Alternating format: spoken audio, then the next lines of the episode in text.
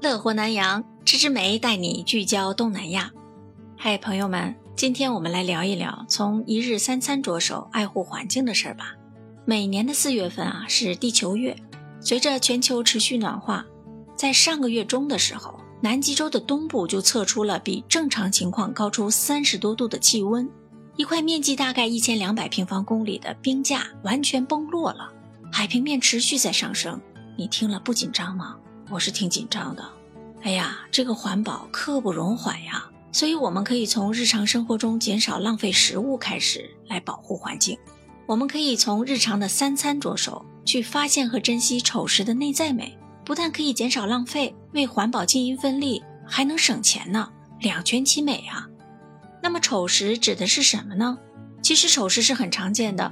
我们在平时买菜的时候，就可以看到一些长相奇特的蔬果，比如像连体婴蘑菇、多胞胎的士多啤梨、两只脚的萝卜等等，还有一些长了斑点、不符合传统审美标准的。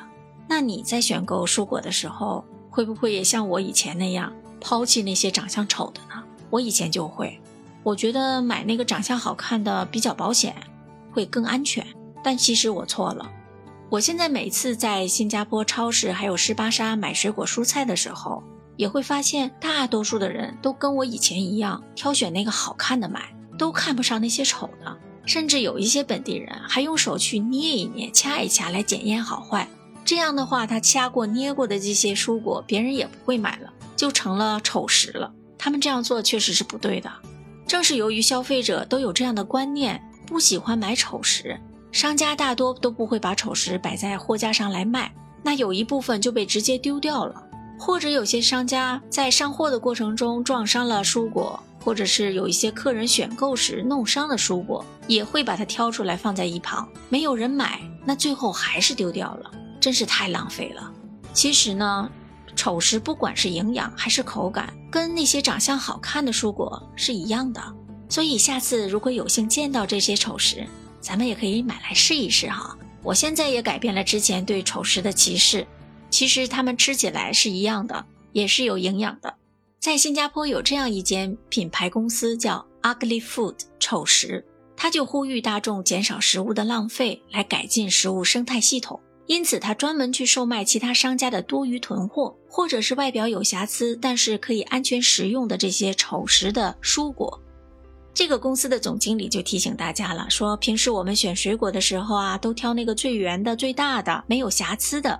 但是农场它怎么可能种出这么完美的蔬果呢？就算都长在同一样的生长环境，它也不可能长出一模一样的蔬果呀。因为气候的原因，再加上害虫和菌类多种因素，都会影响农作物的样子。但许多顾客他只想买那些光鲜亮丽的蔬果。所以，全球有三分之一的农作物就是因为长得丑、外表不达标，直接被丢掉了，太浪费了。Ugly Foods 公司呢，就向食材供应商买下这些囤积过多的丑食，或者一般人认为特别难看的蔬果，再用优惠的价格、非常便宜的价格卖给消费者。其实就看你怎么给丑下定义了。你切开一个难看的水果，或者是煮一些难看的蔬菜，来试一试它的味道怎么样。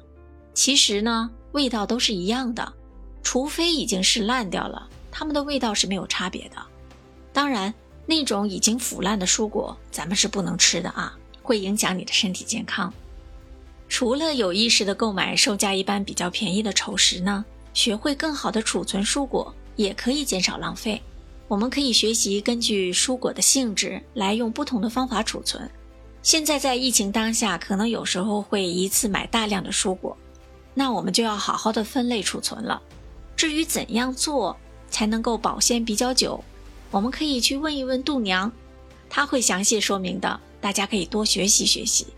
如果朋友们听到了梅子的分享，也赶快行动起来吧。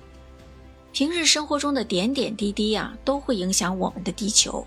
地球需要我们每个人的爱护，这样生活才会更美好。你说呢？感谢你的聆听。欢迎在评论区留言，你的订阅、转发还有分享是对我最大的支持。咱们下期节目再见，拜拜。